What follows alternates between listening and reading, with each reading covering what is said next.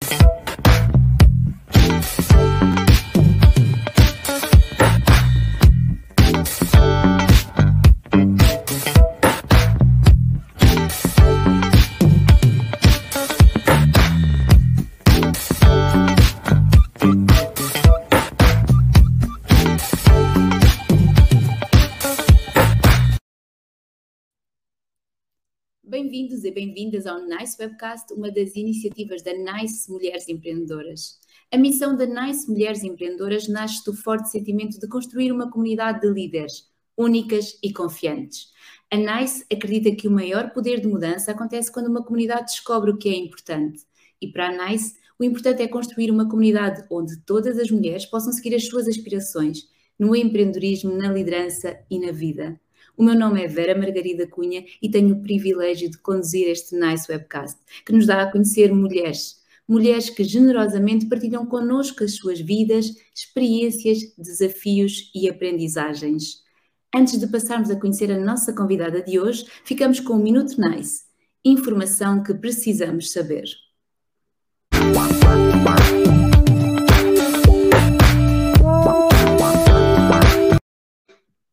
De acordo com o estudo Empresas Sociais Fundadas por Mulheres, da Empower, apenas 2,3% do capital de risco global vai para empresas fundadas por mulheres. No referido estudo, quando questionadas sobre as dificuldades que as mulheres empreendedoras sociais enfrentam ao longo da sua jornada empreendedora, 47% das entrevistadas citaram a falta de acesso ao financiamento como a principal dificuldade, independentemente do nível de avanço do seu negócio dando a referência da empresa PitchBook, que fornece dados do mercado privado sobre capital de risco e capital privado, que relatou que os fundos concedidos a mulheres empresárias não são apenas escassos, mas estão a diminuir. Antes de 2016, as fundadoras do género feminino receberam 14% do financiamento geral. Esse número caiu para 11% em 2017 e 9% em 2018. Globalmente, apenas 2% do capital de risco global foi investido em iniciativas lideradas por mulheres em 2018, quando as mulheres representam um terço dos empreendedores. Como efeito dominó, 46% das mulheres pesquisadas acreditam que é mais difícil para uma mulher ter acesso a oportunidades de financiamento. Portanto, ajudar a encontrar apoio financeiro e oportunidades de financiamento são uma prioridade para metade das entrevistadas. Isto é particularmente verdadeiro para empreendimentos novos, entre 1 a 5 anos, o que parece lógico, pois é um momento crucial de desenvolvimento para uma empresa durante o, o qual as necessidades de investimento e financiamento são mais importantes.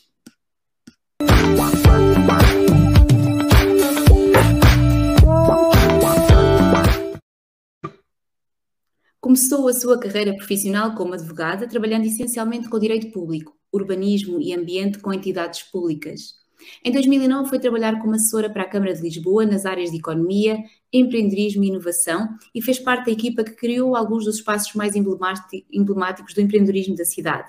Startup Lisboa, Labs Lisboa, Centro de Inovação da Moraria ou Fab Lab Lisboa, por exemplo. Em 2015 2016 foi trabalhar para o governo para a área do empreendedorismo e inovação do turismo, na altura da criação do NEST, Centro de Inovação do Turismo, e da atual Estratégia do Turismo, Estratégia Turismo 27, entre outros projetos ligados ao empreendedorismo neste setor. Em 2018 assumiu o cargo de diretora da área de empreendedorismo e economia social da Santa Casa da Misericórdia de Lisboa. Atualmente é fundadora e diretora da Casa do Impacto da Santa Casa da Misericórdia de Lisboa, o maior hub de empreendedorismo de impacto em Portugal. Desde a sua abertura em 2018, esta casa colocou Portugal no mapa do ecossistema, reunindo os recursos e a rede para fazer crescer um negócio de impacto. A Casa do Impacto é o local onde convergem os stakeholders que contribuem para mudar o paradigma do negócio. Através de programas de aceleração, investimento e incubação, o Hub visa criar uma empolgante pipeline de soluções conectadas aos 17 Objetivos do Desenvolvimento Sustentável. Ao longo da sua atividade foram investidos mais de 2 milhões de euros no apoio às empresas. Está ainda na direção de muitas entidades ligadas à área da economia social e empreendedorismo em Portugal.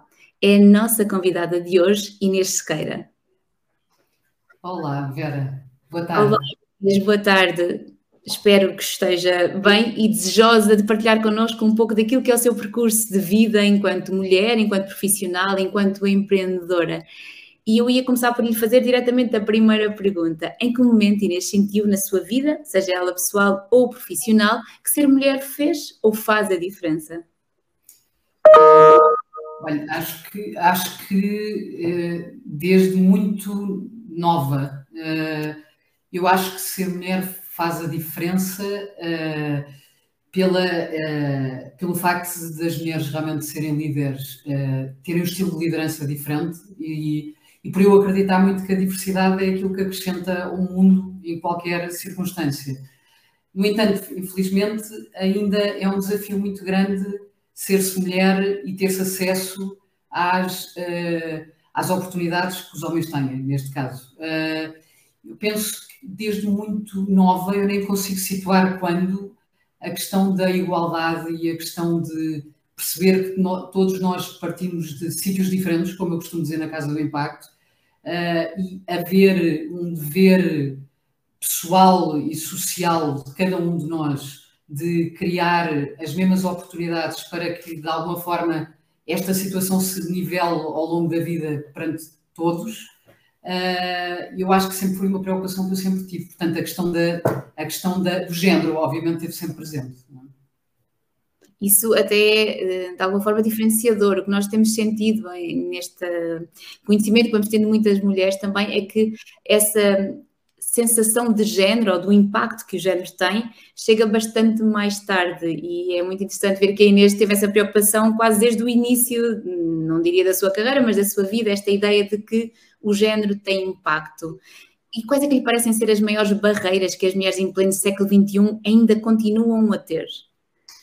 Olha, Vera, eu acho também uma coisa que eu não referi. Eu sempre fui desportista e fiz desporto, eh, mesmo de competição, quando era eh, muito nova. E, portanto, mesmo no desporto, essa questão do género foi sempre uma questão muito presente, eh, por razões óbvias, porque, por exemplo, eh, eu lembro de ser criança e ter torneios, por exemplo, eu jogava ténis e os torneios das mulheres eram à noite, no final dos campeonatos. Quer dizer, eu estou a falar de ter 9, 10, 11 anos e lembro-me que punham as miúdas a jogar à meia-noite e os rapazes jogavam durante o, dia todo. Uh, e, portanto, eu acho que no desporto, por exemplo, este é um exemplo, poderia dar milhares, eu acho que quem fez desporto desde muito nova, enquanto mulher, sente esta questão do género uh, e que é uma presença maioria, maioritariamente em desportos, que são quase todos eles, em que são maioritariamente masculinos. É? E, e, portanto, agora voltando à sua pergunta, que disse que desculpe. Eh, as maiores barreiras que as mulheres continuam a ter em pleno século XXI, apesar de às vezes acharmos que a equidade de género já foi alcançada? Oh, Vera, eh, eu acho que as dificuldades são tantas. Eh, o que eu acho, vocês disseram muito bem até na questão da, no empreendedorismo, a questão do investimento, que é uma, uma questão que nós falamos muito. A questão de, em determinadas áreas, haver ainda incomparavelmente menos mulheres do que homens. Por exemplo, o empreendedorismo social para mim é, um, é uma área que, que tem particularmente, eh, é particularmente interessante. Porquê? Porque a área, da, a área social é uma área maioritariamente feminina. A Santa Casa da Misericórdia de Lisboa, por exemplo, tem, na, na área social, tem 3 mil e tal funcionários, sendo que 90, mais de 90% são mulheres. Uh, mas depois, se nós passamos para o empreendedorismo social, uh, curiosamente, a maioria dos fundadores são homens. Uh, e, portanto, eu só há, em, em, uma área que tipicamente é de mulheres. Portanto, eu acho que isso revela ainda hoje entraves enormes que existe uh, não só no acesso a determinadas profissões, no acesso à criação de negócios, no, no acesso à igualdade, à igualdade, salarial, e isso os números não desmentem. Eu, a semana passada, ouvi um novo número que tem a ver com o sistema uh, de reformas da Segurança Social. Neste momento, 40% das mulheres atualmente a receber reforma recebem, 40% das mulheres recebem menos do que os homens. Uh, ou seja, ainda é mais agravado do que a diferença salarial das, das mulheres atualmente que, que recebem salários. Uh, e, portanto, quer dizer, eu acho que uh, os entraves são tantos que eu acho que ainda é, é para mim é difícil enumerá-los ainda. São muito, ainda há muito por fazer, não é? Apesar de já muito ter sido feito. O que eu, o que eu acho curioso, Inês, não sei se concorda comigo, é que em muitas áreas da sociedade e muitas pessoas, homens e mulheres, eh, têm uma visão já de que chegamos a bom porto, ou seja, como se já não fosse preciso fazer absolutamente nada, porque nem percebemos de que é que as pessoas se queixam, porque a igualdade de género, a equidade de género está mais do que alcançada. Como é que nós podemos, de alguma forma, desmistificar esta, esta percepção? Eu acho que a percepção uh, desmistifica-se muito com números, porque são objetivos não é? Quer dizer, nós podemos ter perspectiva, cada um tem a sua lente relativamente aos assuntos. E nós sabemos que as lentes muitas vezes nos são dadas por educação, pelo, pela, pela, pela sociedade onde nos inserimos, pelo meio em que estamos. E quanto a esse, nós não controlamos, não é? Agora, os números sobre as mesmas realidades não desmentem e, e os números são objetivos.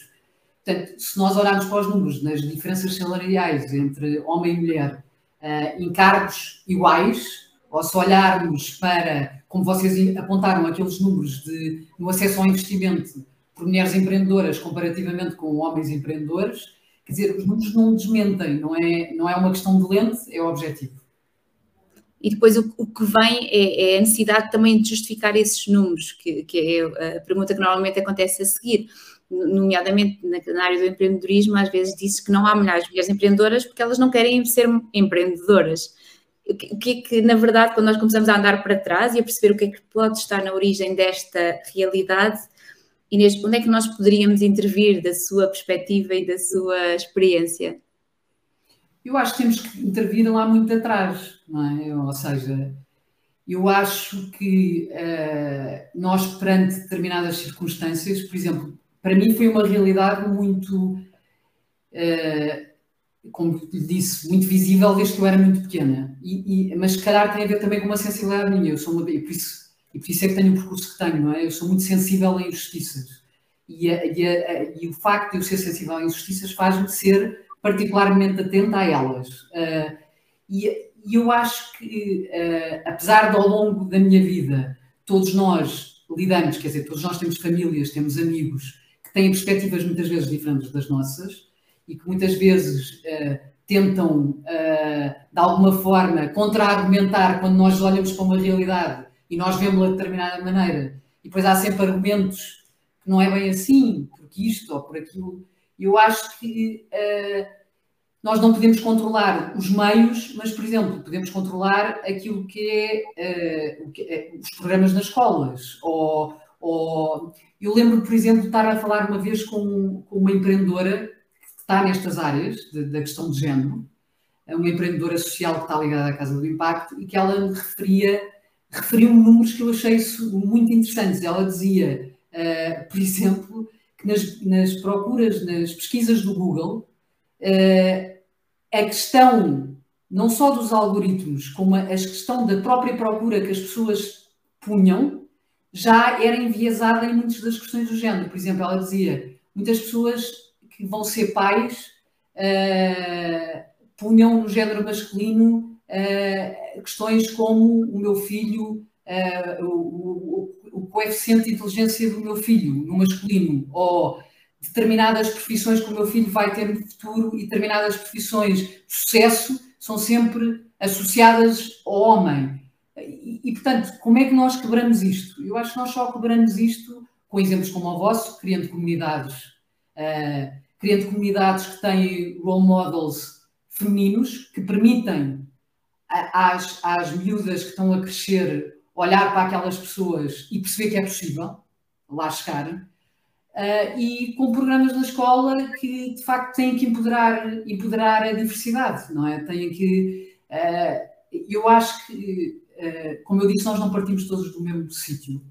E uma mulher não parte do mesmo sítio que um homem. E, portanto, para um, miúdo que está a crescer, uh, nunca lhe é dito que determinadas profissões não lhe vão ser possíveis, porque ele é homem, não é? Portanto, à partida, tudo será possível. Para uma mulher, não é exatamente a mesma coisa. Por exemplo, para uma desportista, uh, o, o, ser desportista profissional e maioria das modalidades em Portugal para uma mulher é quase impossível. E, e, é isto que nós ouvimos quando começamos a fazer desporto de competição E, portanto, provavelmente tu vais ter que aliar, vais ter que estudar e, e ter uma profissão para conseguires uh, ganhar dinheiro para conseguir fazer aquilo que tu gostas. A maioria dos homens não tem ouvir isto, não é? E, portanto, o que, o que eu acho é, uh, primeiro tem que se fazer acreditar quando qualquer criança, quando cresce, seja ela uh, rapaz ou rapariga, que vai ter acesso exatamente ao mesmo tipo de oportunidades. Porque mesmo que esse acesso não seja dado, pelo menos ela já vai preparada e mentalizada que é possível. Vai ser difícil, mas que é possível.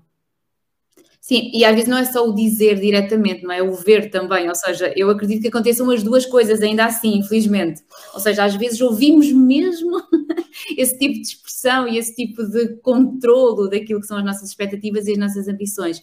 Por outro lado, é também aquilo que nós vemos à nossa volta e nós continuamos a ter uh, papéis muito diferenciados, embora claramente também exista aqui um, uma vontade de criar diversidade e nós vemos isso nos, nas mais variadas áreas, mas na realidade, se nós tivermos essa lente de procurar onde é que a diversidade ainda não está, ela ainda lá está mesmo, ela ainda está muito, muito existente. Inês, é, é aquilo que, que eu vou dizer, de alguma forma até me impressiona, é, esta ideia de que nós ainda ouvimos, e quando eu digo, não é, quando eu digo ouvimos é no sentido literal, algumas frases que nos uh, tiram todo o empoderamento uh, que sentir em alguns momentos. Uh, concorda com esta minha percepção ao nível, quer dizer, não só no desporto, mas também na área do empreendedorismo e do empreendedorismo social?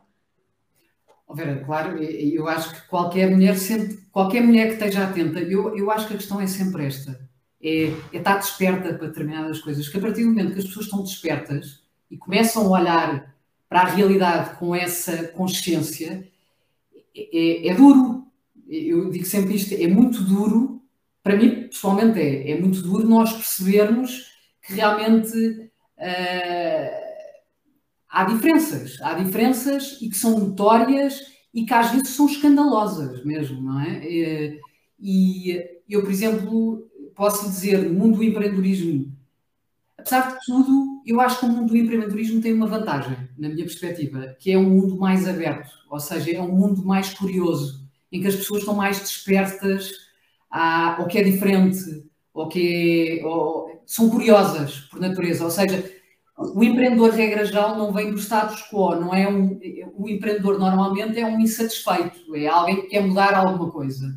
E, portanto, isso à partida já lhe traz uma capacidade de estar atento ou desperto para coisas que normalmente outras pessoas não estão. E no impacto, então, ainda mais, porque o empreendedor de impacto é, um, é uma pessoa que está atenta à sociedade e está atento aos, aos desafios societais. E, como tal, está muito mais desperto do que outras pessoas para, para outras questões. Eu, eu, eu vou dizer, por exemplo, eu passei pelo mundo da política, não como política, que nunca fui, mas, mas trabalhei com políticas e com mulheres, principalmente mais do que com homens e eu vi coisas chocantes, quer dizer, é um mundo ainda, a política é um mundo extremamente machista, em que em determinadas áreas, então, eh, quando estamos a falar de mulheres que são ministras, ou de mulheres que são secretárias de Estado, ou são presidentes de Câmara, ou são, é um mundo de homens, em que eu assisti de perto à, à,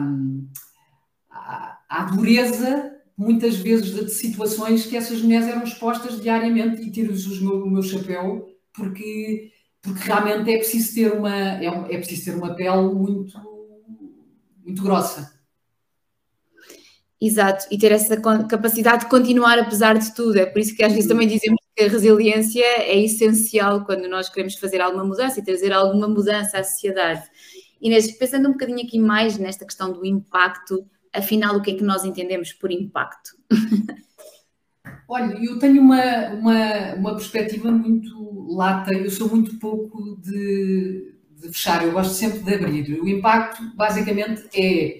Uh, nós, quando falamos de empreendedorismo de impacto, falamos em uh, pessoas que querem criar soluções inovadoras para os maiores desafios societais, que estejam alinhados, no caso da Casa do Impacto, e hoje em dia eu acho que já é generalizado, com os, os Objetivos de Desenvolvimento Sustentável das Nações Unidas uh, e que, por isso, além de estarem preocupadas em criarem um negócio em que se ganhe dinheiro, uh, principalmente estão focadas em acrescentar valor para a sociedade.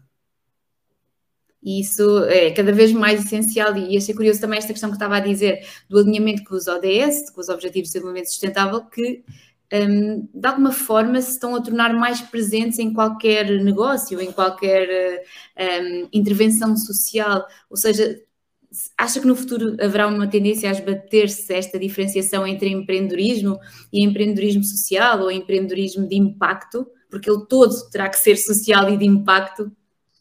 Olha, Vera, eu desde o primeiro dia da Casa do Impacto disse sempre isso, que acreditava que um dia todo nós não iríamos falar em empreendedorismo social o que eu acho é, curioso que quatro anos depois já falamos muito mais em impacto e menos em social. Uh, e eu acreditei desde o primeiro dia que, não, que só faz sentido assim. Uh, todo o empreendedorismo terá que ter impacto. Todas as organizações, todas as empresas terão que uh, incluir o impacto no seu ADN. De outra forma, eu acho que isso se chama evolução, não é? O mundo está a evoluir, felizmente, Obviamente que a velocidades diferentes, temos sempre o mesmo problema de base, mas naquele, na, na, naqueles que a velocidade está a ir mais rápido, uh, nós já não estamos só tão preocupados com, com, com as coisas mais básicas, porque felizmente essas estão cada vez mais garantidas, e portanto estamos a, a passar para um estágio de evolução em que, em que acreditamos numa visão mais holística e que faz mais sentido a uma sociedade no geral, não é? E, e, para isso, o impacto tem que estar no centro. De outra forma, não faz sentido. E se nós deixarmos o impacto de fora, certamente teremos muito menos capacidade de gerar impacto.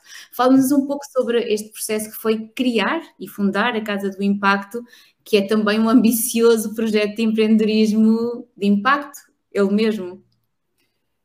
Olha, eu, eu, acho, foi um, eu acho que eh, tudo na vida é um processo. Eu acho que o processo de criação da Casa do Impacto já está lá muito mais atrás do que eu tenho consciência uh, do que eu tenho consciência. Uh, eu sempre, eu acho que surge muito de realmente uma visão que, que, eu, que eu acredito de que eu, eu, eu adoro inovação, adoro empreendedorismo, eu adoro e adoro políticas públicas. E adoro, uh, gosto muito de, de tudo o que tem a ver com política pública, de tudo o que tem a ver com, com pensar, uh, pensar sociedade, pensar, pensar estas várias áreas, desde a educação à, à, à saúde, à, às políticas sociais, etc e uh, eu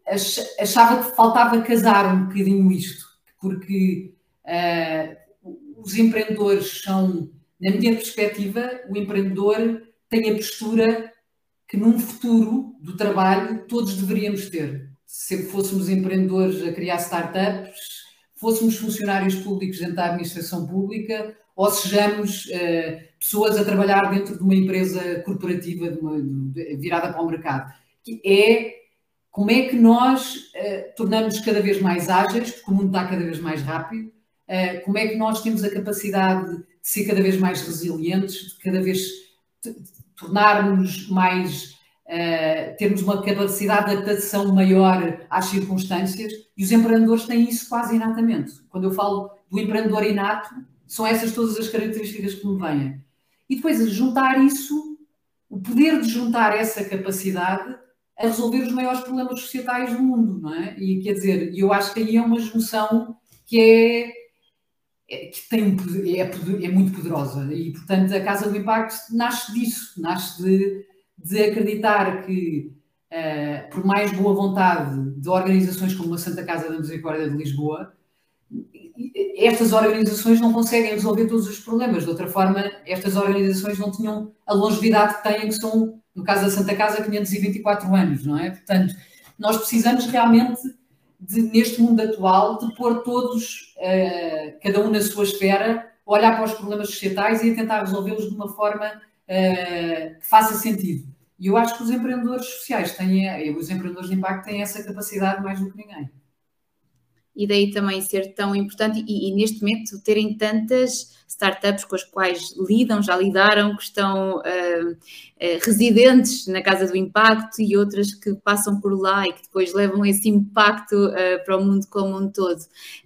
na Casa do Impacto há aqui três grandes grupos, os ativistas, os artistas e os empreendedores, e eu acho esta junção particularmente bonita e muito útil. Uh, Inês, qual é aqui a vantagem que existe entre termos esta tríade de pessoas que querem fazer a diferença?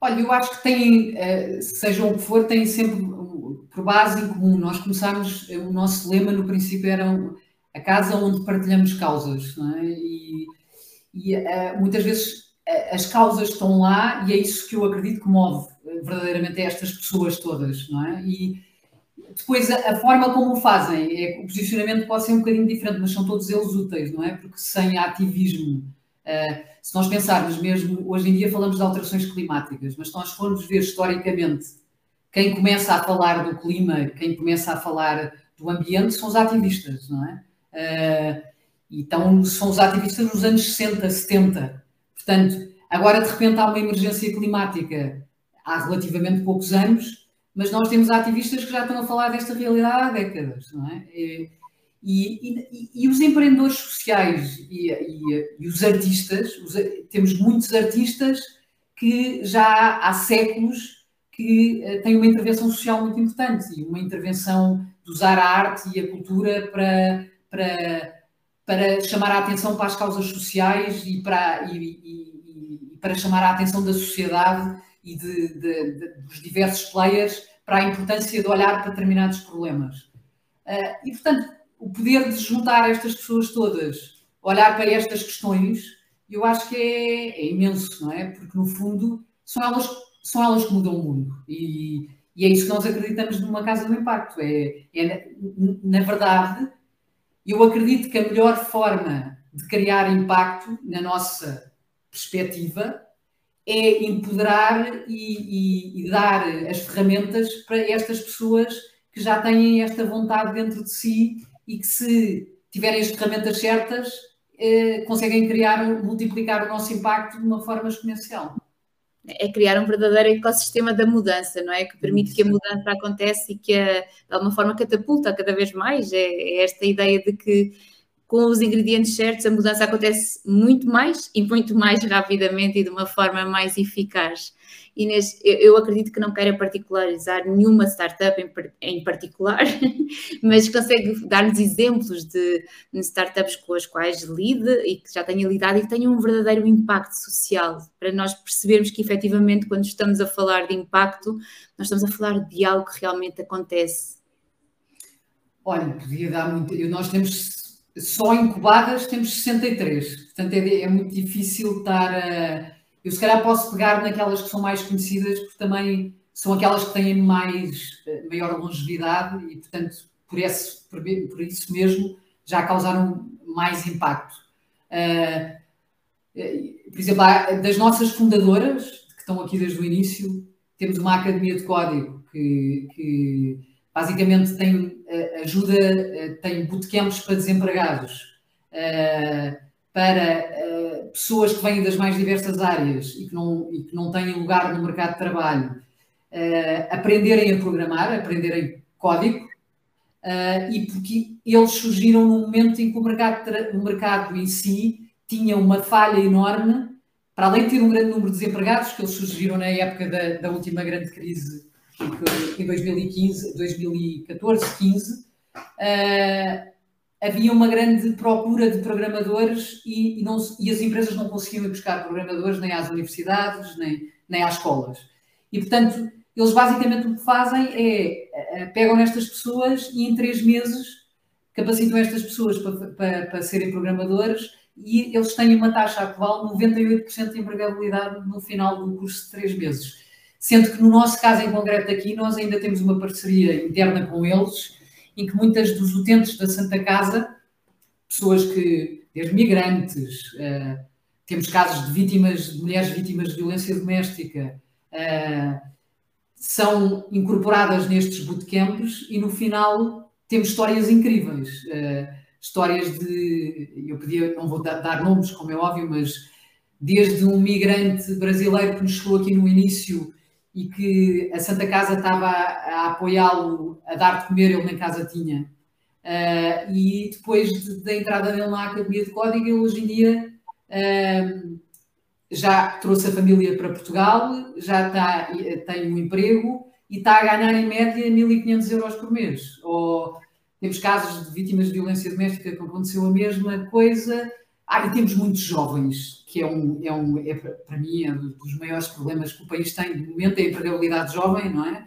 Uh, que se revêem muito, porque a Academia de Código tem toda uma cultura, que é isso que eu também acho fascinante. Não é só o 98% de empregabilidade, mas tem uma cultura que faz sentido a estas novas gerações e, e que, infelizmente, muitas vezes elas não encontram lugar no mercado de trabalho atual. Uh, posso dar o exemplo de uma 55, mais, por exemplo, que está no, no lado oposto, que o 55 mais está, está focada no envelhecimento, uh, no envelhecimento ativo, uh, e, e, o que eles basicamente fazem é estão preocupados com o que é que acontece às pessoas que saem do mercado de trabalho com mais de 55 anos e que muitas vezes ou ou têm os netos para cuidar, ou uh, esta, esta, este momento de vida faz com que muitos deles entrem quase em depressão pela, pela a perda de, de, sentido de propósito e de utilidade que todos nós seres humanos precisamos e que basicamente o que eles fazem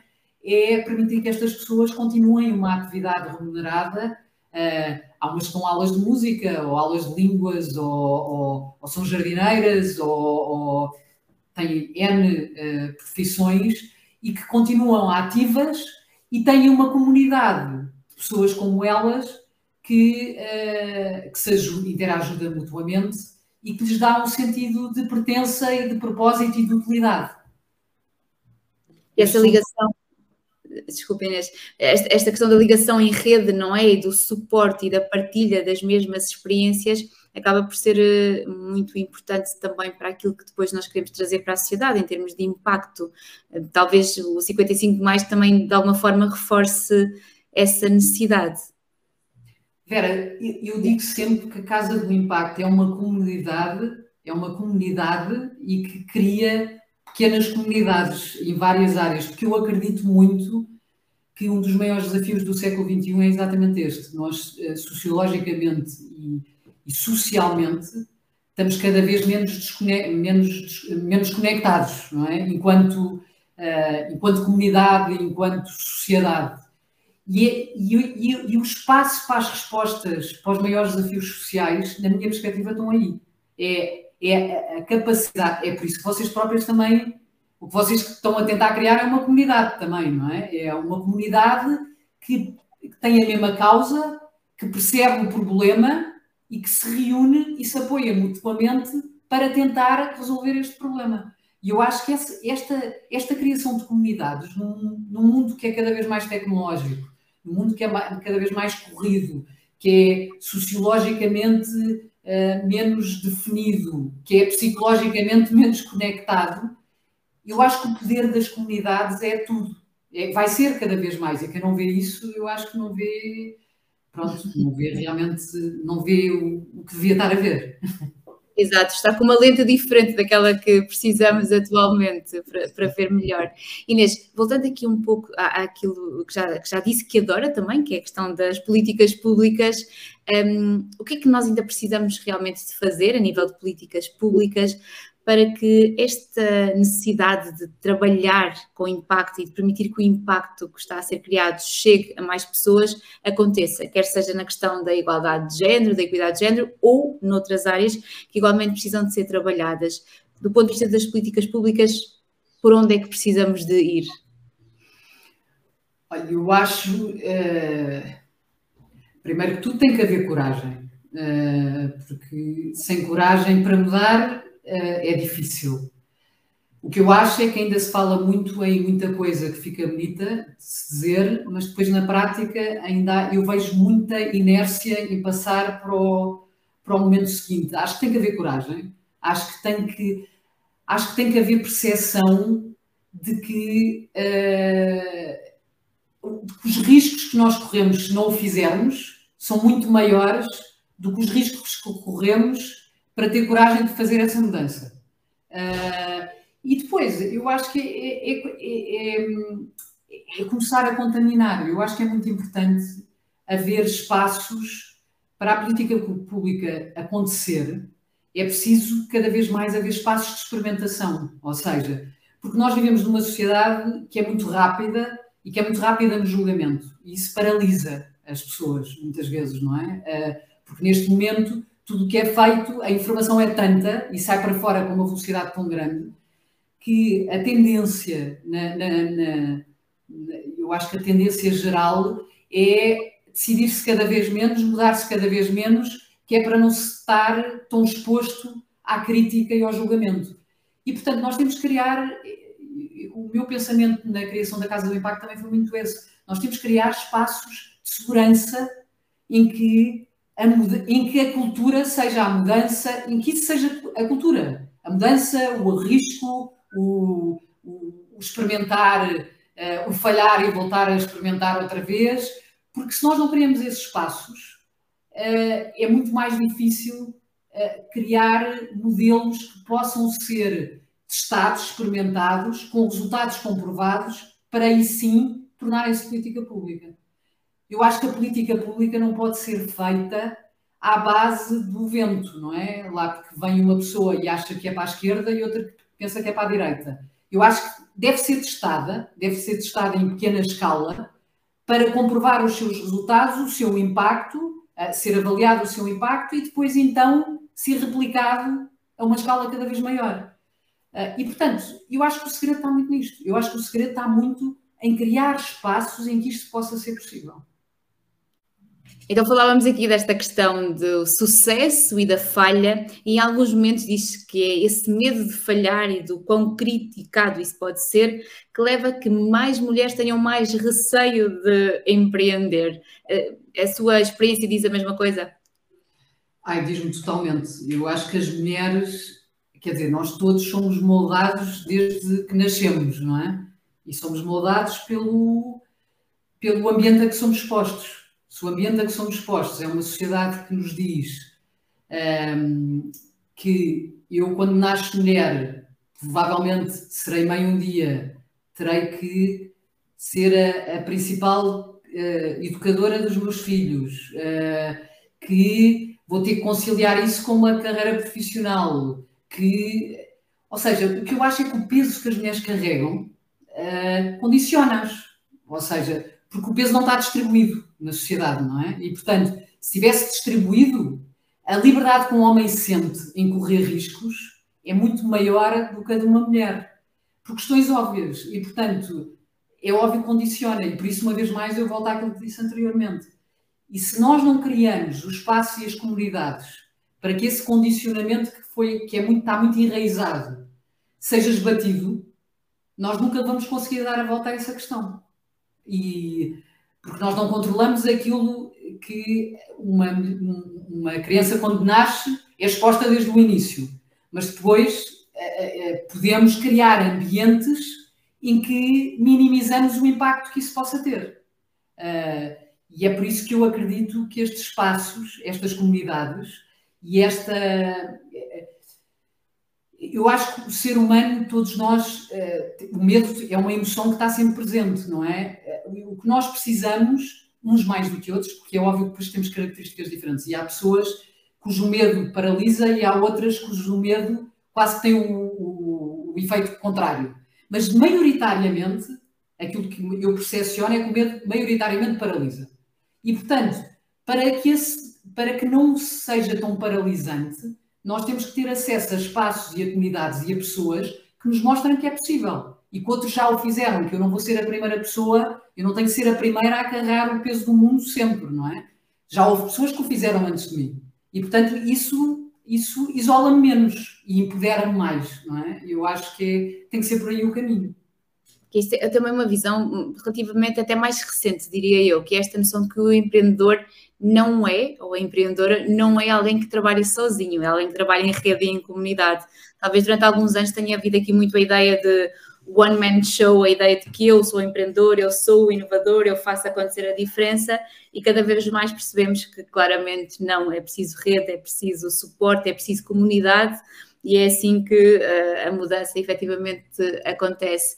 Um, Inês, quando pensamos em mulheres, em empreendedorismo, também muitas vezes surge esta questão da liderança. Como é que se vê nesse papel de líder? Eu honestamente não penso muito nisso, mas eh, não sei, sabe? Eu, eu acho que uh, eu acredito muito que a liderança se faz pelo exemplo. Ou seja, eu acho que nós todos os dias, todos nós, todos os dias somos uma referência para alguém, ou somos um, mais que não seja para os nossos filhos, ou, ou, ou para os nossos amigos, ou, ou para as pessoas que estão perto de nós, não é? E se nós tivermos esse sentido de responsabilidade diariamente e fizermos esse exercício, eu acho que é um exercício, eh, é o maior exercício que uma liderança pode fazer, seja ela qual for, não é? é eu tenho não sei quantas pessoas que olham, há pessoas que, todos nós temos, há uns que temos menos e há outros que temos mais em quantidade, não é? Mas todos nós temos pessoas que olham para nós diariamente e que esperam de nós, eh, às vezes, eh, sinais que os ajudem a tomar um caminho ou a tomar outro, ou a decidir num sentido ou a decidir noutro, uh, ou a fazer escolhas, não é? E eu acho que se nós tivermos essa consciência e esse sentido de responsabilidade, eu acho, eu acho que só isso faz de nós bons líderes. Uh, eu acho que é um princípio que pode parecer muito básico, mas eu acredito muito. Eu acho que é liderar, por exemplo, eu, eu acho que a maioria dos, eu acho que o grande déficit de liderança que nós temos hoje em dia se deve às pessoas esquecerem-se disto no seu dia a dia, de, uh, de dar um exemplo, de, de, liderança não é dar ordens. Eu, eu, não acredito nisso, até porque eu sou uma pessoa muito livre, detesto ser mandada, quem me conhece sabe bem, e detesto mandar. Eu acho que eu acredito no princípio da liberdade e acredito no princípio, acima de tudo, da responsabilidade. E acho que nós devemos capacitar crianças e pessoas e jovens sempre para serem capazes de livremente e responsavelmente tomarem as suas decisões da melhor forma. E, portanto, um bom líder para mim é aquele que, que dá o seu exemplo e que lidera dando essa liberdade e essa responsabilidade aos outros. Porque eu acho que hoje em dia eh, eu vejo muito o contrário. Eu vejo muito as pessoas centradas nelas, uh, a querer fazer tudo sozinhas, a quererem uh, mandar e, e, dar, e dando pouca responsabilidade e autonomia aos outros. E eu acho que para mim esse é o princípio de tudo o que está errado na liderança. A liderança também é construir uma comunidade, não é? Uma comunidade de empreendedores. É? Claramente. E daí eu, eu acho que um bom líder, para mim, o melhor líder é que ele tem capacidade de criar a melhor equipa possível. Porque sem equipa, nenhum líder é um bom líder. Portanto, eh, eu acho que nós temos, estamos numa sociedade ainda que tem muito o culto da pessoa, que é uma coisa que a mim me faz imensa confusão, porque é sempre o fundador da, da startup, é o eh, primeiro-ministro ou o presidente da República do país, é o CEO da empresa, Quer dizer, isto não é real, porque aquela, há um grupo de pessoas que está ali, porque há um grupo de pessoas que, não, que nunca se dá visibilidade, que nunca se conhece, que nunca. E, e, e portanto, a mensagem que nós damos para, para, toda a gente e para a sociedade é que uma pessoa é que faz a diferença, quando não é verdade, não é? Portanto, a mensagem está completamente turpada. Inês, o quão empolgante é para uma pessoa como a Inês estar assim no centro da mudança, onde tudo está a acontecer e onde o mundo efetivamente pode mudar? Olha, eh, eu acho que todos nós nos movemos por coisas. Eu acho que eu movi-me sempre pela mudança e, portanto, tive, tive a sorte, acho que tive o mérito e a sorte, porque acho que precisamos sempre das duas coisas, eh, de estar já há uns bons anos em sítios e em áreas e com junto de pessoas que eu senti que era as circunstâncias certas para criar mudança. Uh, e, pronto, e fazer parte de equipas que fizeram esse, esse movimento. E eu agora acho que, de facto, o impacto é a, a, próxima grande mudança, e eu espero que é a grande mesmo, porque se for a grande, significa que o mundo está no bom sentido.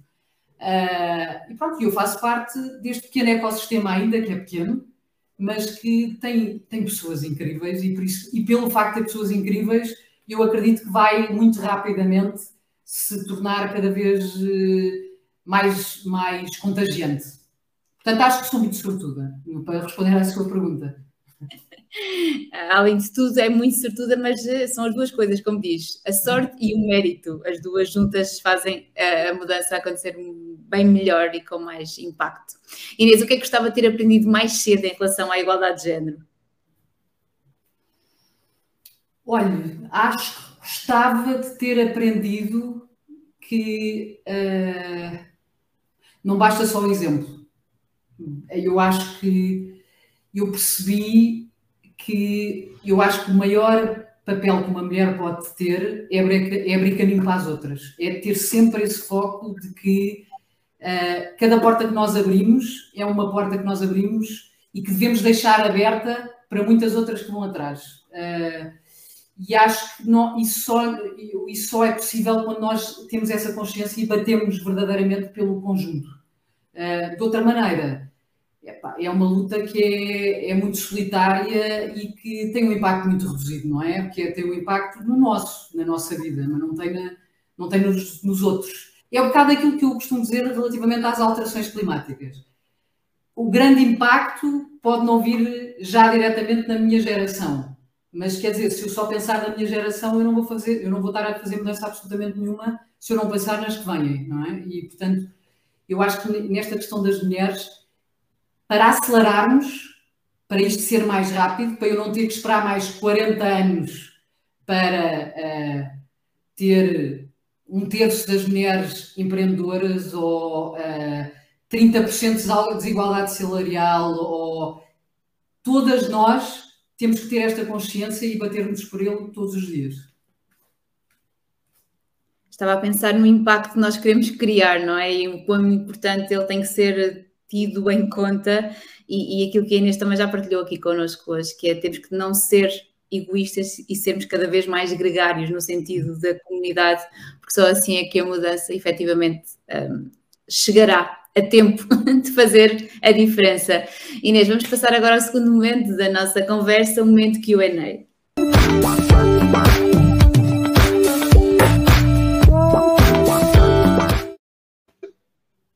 Inês, qual é o livro da sua vida? É uma pergunta muito difícil, que eu adoro ler. Portanto, uh, eu acho, bem, se tiver que enumerar um, eu acho que se calhar foi um livro que teve um impacto muito grande em mim pela idade em que eu li. Uh, eu gosto muito de filosofia, sou uma apaixonada por filosofia e, e lembro-me quando li a República de Platão, tinha 16 anos mais ou menos, e a alegoria das cavernas foi algo que teve um impacto muito grande em mim e que é, é um ensinamento uh, que, eu, que eu recorro muitas vezes quando estou a pensar em, em coisas da minha vida e do meu dia a dia. E acho que é um livro muito, foi muito transformador para mim nesse sentido. Qual é a frase da sua vida?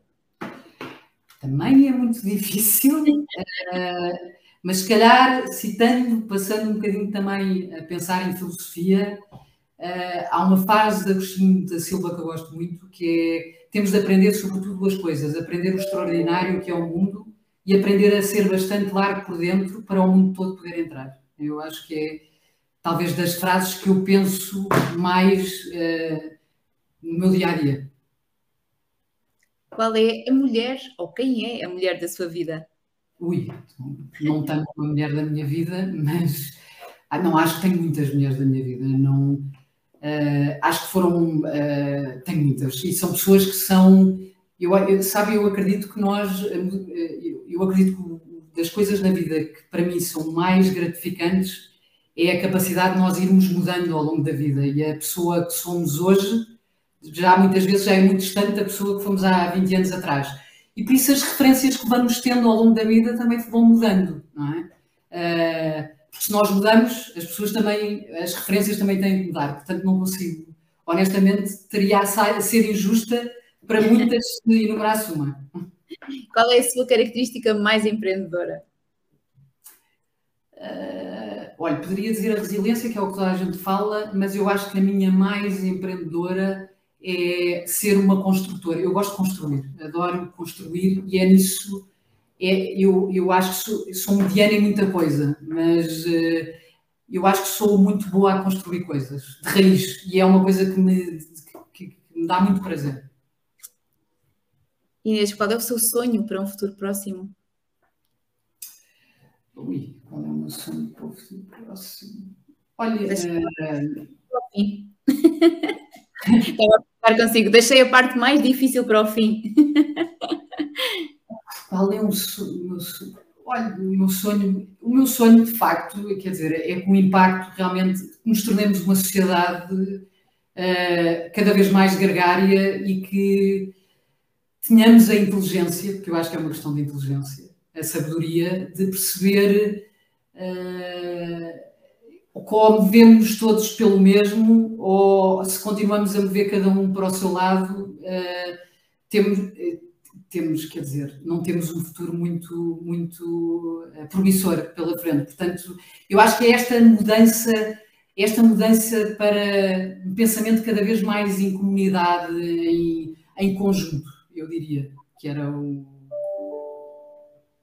uma forma de encorajar as mulheres. Uma forma de encorajar as mulheres.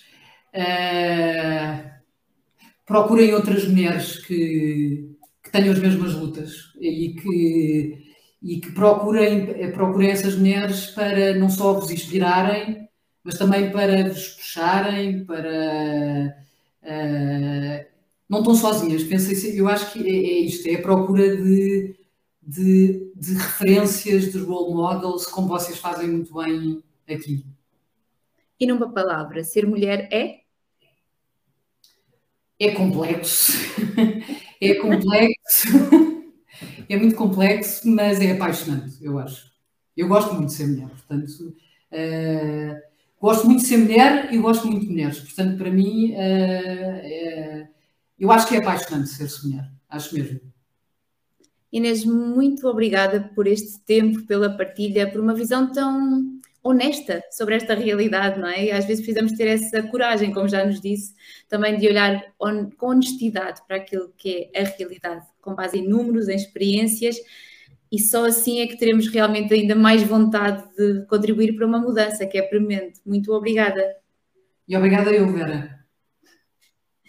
Hoje estivemos connosco Inês Sequeira, fundadora da Casa do Impacto, que nos mostrou que para criarmos um verdadeiro impacto temos claramente que trabalhar em comunidade. Temos que acreditar que a mudança tem que acontecer e só quando nós somos gregários o suficiente e temos a coragem suficiente para assumir essa necessidade é que o impacto acontece existe e tem um impacto impressionante nas sociedades com as quais nós lidamos. Muito obrigada por assistirem ao Nice Webcast. Nós voltamos a encontrar-nos no próximo. Não posso terminar este episódio sem agradecer uma vez mais à Mafalda Ramos, da Equi, que faz aqui a interpretação em língua gestual portuguesa, tornando o nosso episódio bastante mais inclusivo. A diversidade faz também assim. Muito obrigada e até ao próximo Nice Webcast.